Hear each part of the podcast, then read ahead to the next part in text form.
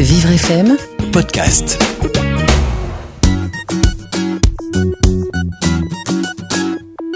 Je vais vous présenter aujourd'hui un livre qui servira de guide à vos enfants durant les 15 premières années de leur vie. Ça s'appelle Petits soucis et grands chagrins. Petits soucis et grands chagrins s'adresse aux enfants de tout âge, en commençant par les tout petits qui sont en maternelle jusqu'aux ados qui sont au collège. Ce livre répond aux questions qu'ils n'osent pas forcément poser à leurs parents et il leur permettra de mieux comprendre le monde dans lequel ils vivent.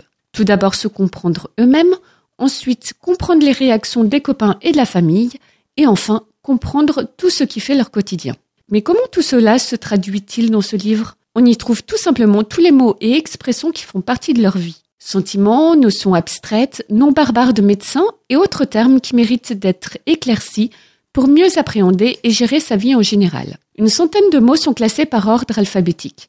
Ils sont tous décortiqués et détaillés pour dédramatiser certains concepts ou pour tout simplement expliquer certaines grandes idées qui ne sont pas toujours très claires et concrètes pour les enfants. On en saura donc plus sur ce qu'on entend par les mots amoureux, différence, jalousie ou encore racisme. Chaque terme est détaillé sur une à deux pages avec une expression d'enfant à l'appui et les éléments essentiels à retenir.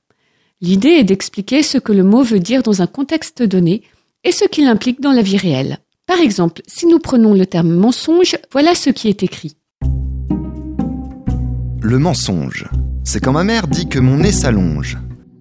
Le nez de Lisa ne s'allonge pas, c'est une expression. Les adultes sont souvent très doués pour deviner que les enfants mentent. Quand on est tout petit et qu'on ne sait pas bien mentir, on croit même que les grandes personnes peuvent lire dans nos pensées. Puis on se rend compte que non, qu'on peut raconter des choses différentes de la réalité parce que cela nous arrange. Les adultes disent souvent que ce n'est pas beau de mentir. Ils veulent dire que ce n'est pas bien, mais encore faut-il savoir pourquoi on ment. Souvent, c'est parce qu'on a fait une bêtise et qu'on ne veut pas se faire disputer. C'est donc une façon d'échapper à la réalité. Il y a des petits mensonges dont personne ne s'aperçoit et qui ne mettent pas en danger.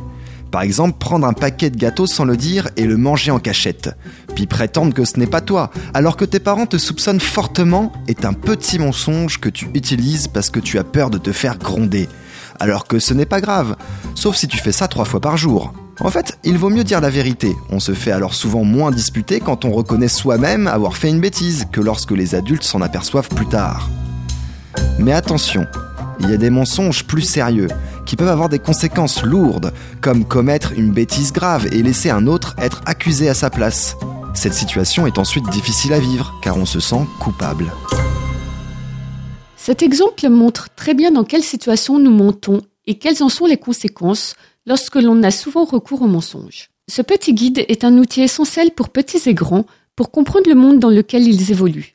Ils trouveront toutes les explications et conseils nécessaires pour dépasser leurs peurs et leurs chagrins. Les parents n'ont pas forcément la réponse adéquate aux milliers de questions que peuvent se poser tous les enfants, ou bien ils ne savent tout simplement pas comment aborder de manière sereine certaines notions comme les relations amoureuses, la conception ou encore la mort. Vous l'aurez compris, Petits soucis et grands chagrins est un livre à laisser à disposition des enfants pour qu'ils trouvent toutes les réponses à leurs questions. Si vous souhaitez vous procurer cet outil indispensable, vous le trouverez en vente sur le site de livreaccès.fr à un prix de 13 euros. Et pour trouver d'autres ouvrages qui donnent plein de conseils aux enfants, n'hésitez pas à réécouter les podcasts des petites histoires sur vivrefm.com.